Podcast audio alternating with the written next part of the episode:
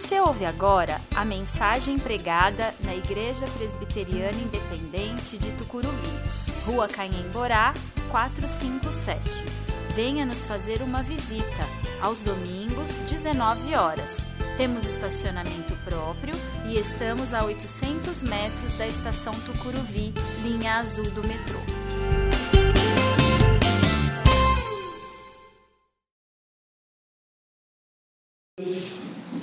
Isaías 7, do 10 ao 16.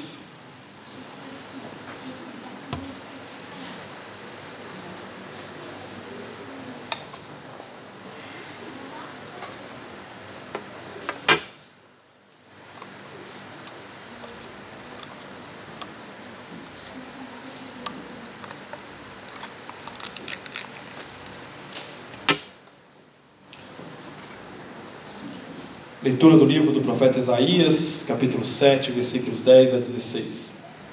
Depois o Senhor enviou esta mensagem ao rei Acás: Peça ao Senhor seu Deus um sinal de confirmação. Pode ser algo difícil, alto como os céus ou profundo como o lugar dos mortos. O rei Acás, porém, respondeu: Não porei o Senhor à prova desse modo. Então o profeta disse: Ouçam bem, descendentes de Davi. Não basta esgotarem a paciência das pessoas, agora também querem esgotar a paciência de meu Deus. Por isso, o Senhor mesmo lhes dará um sinal. Vejam, a virgem ficará grávida, ela dará à luz um filho e o chamará de Emanuel. Quando essa criança tiver idade suficiente para escolher o bem e rejeitar o mal, comerá coalhada e mel. Pois antes de a criança chegar a essa idade, as terras dos dois reis que vocês tanto temem ficarão desertas. O texto que nós acabamos de ler é o relato do diálogo de Acás, rei de Judá, com o Senhor Deus.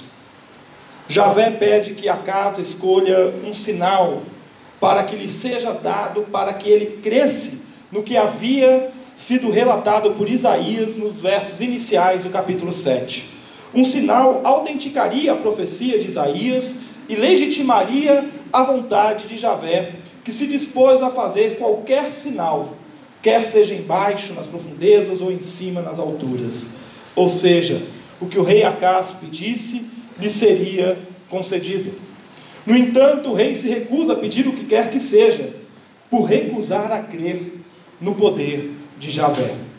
A profecia de que trata o texto que nós lemos é interpretada por cristãos de todo o mundo como uma profecia direta a respeito de Jesus Cristo. A tradição da igreja aponta para uma ligação direta desta profecia com a vinda do Messias e é reforçada pela menção em Mateus 1, 22 a 23 desta profecia. Embora tenhamos hoje condições de olhar de onde estamos e ver no texto de Isaías o que aconteceu em Jesus, nós não podemos deixar de nos ater ao fato de que a profecia de Isaías para o rei Acás tratava de um futuro próximo. Segundo historiadores, Acás morrera centenas de anos antes do cumprimento da profecia, o que por si só traria complicações exegéticas para nós ligarmos Isaías 7, de 10 a 16, com Jesus. No entanto, nós não podemos deixar de verificar os pontos de contato do texto de Isaías com a vinda de Jesus e como se cumpre no menino de Belém a promessa do nascimento virginal, o desprezo pelo mal e o livramento dos domínios da Síria. Portanto, mesmo que o texto de Isaías não tenha sido escrito à sua época para apontar para Jesus, ele hoje é por nós lido e interpretado sob a perspectiva cristã, como promessa do nascimento de Jesus e da salvação não só de Judá, mas de toda a humanidade. Um fato interessante para destacarmos é a expressão coalhada e mel. Em algumas traduções está manteiga e mel, que Isaías usa para definir a maturidade ou o crescimento da criança. Manteiga e mel, ou coalhada e mel, apontam para o tempo de escassez, em contraste com o pão e o vinho. Se para ter pão e vinho é preciso cultivar a terra, para se ter mel e manteiga, basta ir até a colmeia e dela extrair o mel e possuir uma vaca nova e duas ovelhas, conforme refere-se o versículo 21 de Isaías 7. Portanto, a promessa de que o Salvador viria em tempos difíceis para o povo de Deus, sem fartura, mas com muita escassez.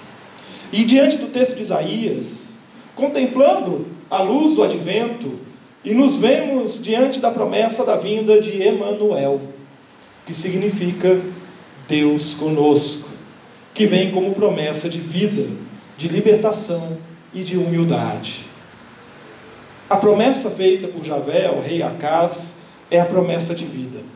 Onde reina e se respira ares de morte, Deus promete o Salvador que viria humilde, sob ares de adversidade, para que se cumprisse a libertação de seu povo e houvesse vida plena no Salvador.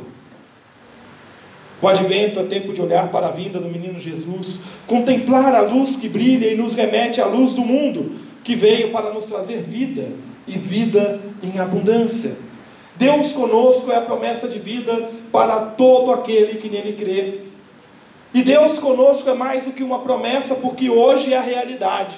Ele está conosco, ele nos oferece vida, uma vida com um propósito definido de ser servo do menino que veio como promessa e viveu para que tenhamos vida. O que te impede de hoje buscar a vida que só em Jesus podemos ter? A vida que nos é oferecida é eterna, ela não finda com a morte e nós podemos começar a desfrutar desde já dos benefícios desta vida verdadeira. Paz, mansidão, fé, alegria, graça, gratidão, felicidade, simplicidade, justiça, são valores que nos são legados por Javé e dos quais nós podemos viver hoje, pois Ele já é Deus conosco. Não hesite em escolher a vida ao lado de Jesus. Ele é mais do que um compromisso de domingo. Ele é a presença constante em todo o tempo, ao nosso lado, a nos garantir que as dificuldades da vida sempre existirão, mas que nele nós somos mais do que vencedores. Pois as dificuldades são circunstanciais, mas a vida que ele nos oferece é eterna. Por isso, não hesite em caminhar ao lado de Jesus, não hesite em viver com Deus ao seu lado, porque Ele está conosco para nos dar vida e vida abundante. Não qualquer coisa com a qual se perca o nosso tempo, mas sim a vida eterna. Ele é promessa de vida. E ele é promessa também de libertação. A promessa feita ao rei Acás tinha um motivo claro: a libertação de Judá das mãos dos sírios e de todo e qualquer povo dominador. A promessa de libertação, no entanto, não está ali apenas por questões políticas mas se trata de uma libertação total do ser humano. Não há mais amarras a prender quem quer que seja. Nem mesmo a morte é capaz de resistir à presença de Emmanuel, Deus conosco, pois Ele é vida, vida que venceu a morte para que tenhamos vida. Ter Jesus ao nosso lado é viver livre de toda e qualquer opressão. Nele nós somos mais que vencedores diante dos vícios e circunstâncias que nos aprisionam. Liberte-se, liberte-se, liberte-se das algemas do pecado, porque Deus conosco nos garante perdão. Liberte-se das algemas da culpa, porque Deus conosco nos garante remissão. Liberte-se das algemas da ingratidão, porque Deus conosco nos garante gratidão. Liberte-se das algemas dos vícios, porque Deus conosco nos garante vida plena. Liberte-se das algemas dos problemas emocionais, porque Deus conosco nos garante presença confortadora. Liberte-se das algemas do luto, porque Deus conosco nos garante consolo e direção. Liberte-se das algemas das circunstâncias, porque Deus conosco nos garante vida com futuro. Liberte-se das algemas da amargura, porque Deus conosco é o doce sabor da vida. Liberte-se das algemas do julgamento, porque Deus conosco é o justo juiz. Liberte-se das algemas do orgulho, porque Deus conosco é humilde e nos convida à humildade. Liberte-se das algemas de um passado de erros, porque Deus conosco nos dá presente e o futuro em uma nova vida. Liberte-se da morte que te prende, porque Deus conosco é garantia de vida. Caminhe ao lado de Jesus. Permita que Ele te liberte de tudo que te separa da vida abundante e plena que só os filhos de Deus têm. Ele é promessa de vida, Ele é promessa de liberdade e Ele é promessa de humildade. A promessa é que Emanuel nasceria de uma virgem e comeria manteiga e mel, coalhada e mel. Ou seja, viria em período de adversidade, escassez de recursos, nasceria pobre, humilde. Comentava essa semana que passou sobre como esse, com Michel, sobre como esse cenário do Natal ele é assim é, cheio de riqueza, de símbolo e de detalhes. Eu gosto muito das decorações de Natal, eu acho lindas, mas às vezes elas não refletem tão grandiosamente quanto foi aquele momento. Porque quando o filho de um rei nascia, ele nascia no palácio, ele não nascia no curral. E quem anunciava o nascimento do filho do rei era o arauto, ele ia lá para frente do palácio e anunciava. E toda a corte, todo o povo, toda a elite estava ali posicionada para ouvir aquele arauto nasceu o filho do rei, vai se chamar Fulano. Mas Jesus não. Jesus nasce num curral. E como compartilhou com a gente, Michel ouviu-se compartilhar com a gente o missionário Marcos, quinta-feira, ele nasceu no curral cheirando a cocô de bicho. Não era cheirinho de maternidade esterilizado, né? Tudo lindo. Não. Não era cheiro de acomodação do Palácio Real. Era cheirando a cocô de bicho. Cheirando a animal. Ele nasceu ali. E não teve um arauto proclamando para a grande multidão que estava à frente do palácio esperando o seu nascimento. Mas teve um anjo foi falar com os pastores.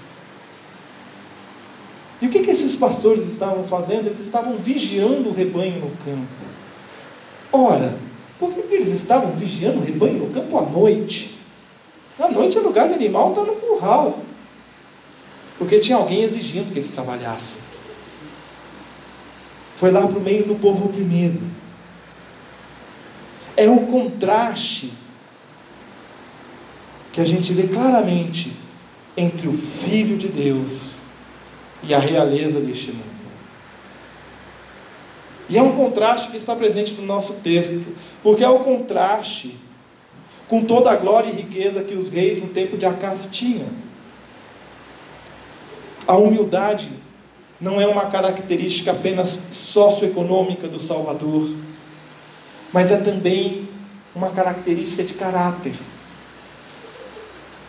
Ele não viria para ser um rei arrogante, mas para ser um rei humilde. E foi assim que ele veio. Viveu, morreu, venceu a morte, sendo rei humilde, que nos entrega o legado da humildade para vivermos nele. Tem faltado humildade nos nossos dias. E às vezes olhando para o povo que se diz povo de Deus, eu vejo que falta humildade também. Humildade para nós nos reconhecermos como pecadores, dependentes da presença de Deus conosco. Humildade para nos relacionarmos melhor com os nossos irmãos de fé. Nós não podemos permitir que comportamentos egoístas tomem lugar do amor que nos une em Cristo e é a razão de nossas vidas e o combustível do testemunho à sociedade como igreja que proclama Cristo. Humildade para relacionar-se com outras confissões de fé cristã também. Nós nos relacionarmos com as pessoas ao nosso redor, de nós nos unirmos como igrejas que confessam Jesus como Senhor e Salvador, que possuem diferenças. E às vezes, porque possuem diferenças, nós achamos que o outro é herege. Humildade para acolher o pecador, a pessoa que erra, que precisa do poder consolador e reconstrutor do Espírito Santo. E nós, como igreja, nos colocamos muitas vezes como pedra de tropeço, ao invés de auxílio e suporte. Nos falta humildade para nós nos unirmos como corpo de Cristo nos propósitos que nós temos como igreja. Nós muitas vezes não nos auxiliamos na celebração, a gente deixa que o outro faça o culto, quando o culto não deve ser feito pelos outros, mas construído por todos nós. Nós deixamos de nos unir no ensino. Quando temos a oportunidade de nos aprofundarmos na palavra de Deus na escola dominical, nós não nos auxiliamos na comunhão, muitas vezes deixando de participar ativamente das atividades da nossa igreja, que promove o crescimento da comunhão entre os irmãos, não nos auxiliando na administração da igreja, muitas vezes deixando de contribuir, e o que é pior, criticando quem está contribuindo, quem está trabalhando pelo melhor da igreja. Humildade para reconhecer que nós erramos e que nós carecemos do poder transformador do Espírito Santo de Deus. O nosso desafio, quando nós olhamos para Emanuel, Deus conosco, é saber que este menino vem para nos guiar, vem para nos conduzir. Um menino vem para nos unir.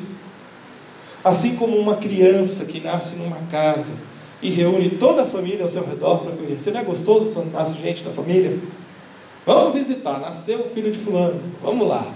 E vai todo mundo, e é aquela festa, e todo mundo quer conhecer o neném, e todo mundo quer pegar o neném no colo, e quer tirar foto com o neném, e é a coisa mais linda, não é? Aquele nenenzinho, unindo a família.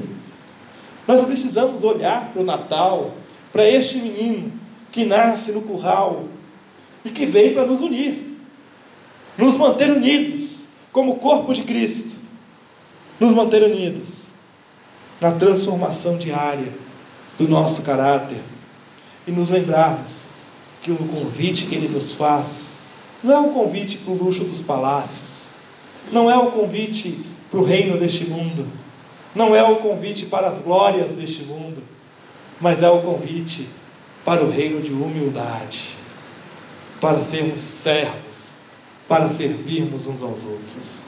Advento é tempo de Deus conosco. É tempo de reconhecer que Deus vem, Emmanuel, como promessa de vida, libertação e humildade. Povo de Deus, não saiamos aqui nesta noite sem antes reconhecer que sem Deus conosco, nada somos ele é o nosso caminho para a vida, a nossa liberdade de toda e qualquer prisão e o exemplo de humildade para as nossas vidas. Ele veio para nos apontar a direção a seguir e nos mostrar que com Ele ao nosso lado, a vida é vida de fato. Ele é a luz que ilumina as nossas vidas em meio ao caos e à confusão tenebrosa de nossa sociedade e do nosso tempo. Ele é a luz que ilumina as nossas mentes, para que compreendamos a Sua vontade, que Ele quer que nós vivamos. Ele é a luz que nos ilumina a alma, a nos libertar das prisões espirituais e nos fazer ver e compreender a Sua santa vontade para cada um de nós. Não obstante as celebrações do Natal, nós não podemos nos esquecer que Deus conosco veio menino, viveu, morreu e ressuscitou. Maranata, ora vem, Senhor Jesus. Seja essa a nossa canção, não só neste tempo no advento, mas também em todo o tempo, em todos os dias da nossa vida, que nós possamos carregar este desejo ardente de que Ele voltará.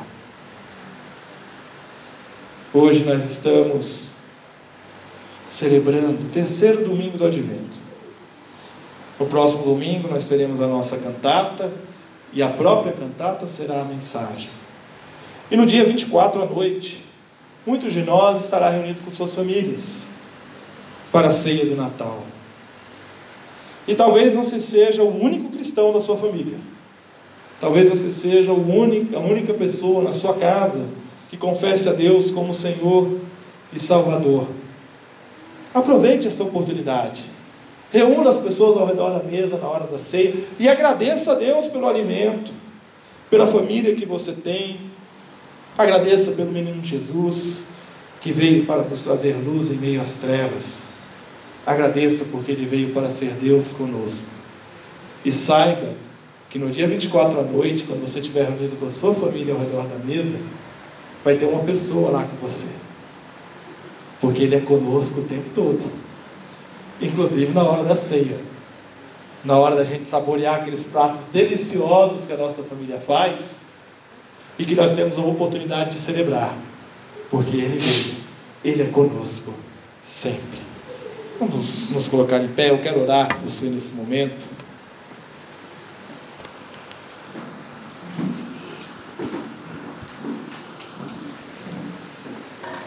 Dizendo, Deus e Pai, nós nos colocamos, ó Deus, nesta noite, diante de Ti, ó Pai, pedindo, ó Deus, que a Tua graça, a Tua paz e o Teu amor se façam presente, ó Pai, em nossas vidas, clamando, ó Deus, para que em nosso coração nós tenhamos a certeza de que o Teu Filho já é presente conosco em todo momento e que nós celebramos nesta época do ano a alegria, a alegria do cumprimento da promessa de que ele veio, nasceu da Virgem, viveu de forma humilde, para que nós aprendamos que ele veio para nos libertar.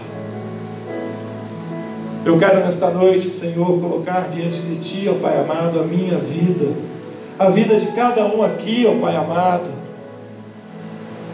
pedindo a Deus que o Senhor nos dê a audácia de, no poder do Espírito Santo, sermos libertos, ó Pai amado, das opressões que nos assolam, dos vícios de comportamento, daquilo, ó Deus, que nos tem segurado, que nos tem amarrado, que nos tem impedido de viver a tua vontade e que nós temos abraçado, ó Deus, ao invés de largar. Nós queremos, ó Deus, neste momento, no poder do Santo Espírito, que é a certeza de Deus conosco, proclamar liberdade sobre as nossas vidas, Senhor. Sabendo, ó Deus, que toda liberdade só é possível ser vivida debaixo da tua graça, do teu amor e da tua direção. Nós queremos, ó Pai, nesta noite, colocar diante de Ti, ó Pai, a vida de nossos amigos, familiares, que, ó Deus, não tem reconhecido a presença de Emmanuel, Deus conosco, não tem reconhecido a presença de Jesus ao seu lado. Abra os olhos do coração, da alma e do entendimento dessas pessoas, Senhor, para que eles possam reconhecer que este menino que nós celebramos com tanta alegria nesta época do ano é um menino que veio nos dar a verdadeira alegria, a verdadeira paz, a verdadeira liberdade. Como é bom saber que um menino nasceu e que este menino nos conduz para o reino de vida e paz o reino de Deus. Caminha conosco, Senhor. Ajuda-nos, ó Pai, Que nós possamos celebrar a alegria do nascimento de Jesus, não apenas no dia 24 à noite, mas todos os dias em nosso coração, para que haja vida, paz e libertação em nossas vidas e na vida de todos aqueles com quem nós convivemos. Nós te pedimos isso em nome do nosso Senhor e Salvador Jesus Cristo. Recebei a bênção sobre nossos corações e nossas casas, a bênção de Deus, em nossa vida e paixão, o amor de Deus em nossa despedida, em novo começo, os braços de Deus nos acolham e nos conduzam de volta ao lar. E que a graça do nosso Senhor e Salvador Jesus Cristo, o amor de Deus o Pai e a presença amiga e consoladora do Espírito Santo sejam com vocês hoje e sempre. Amém.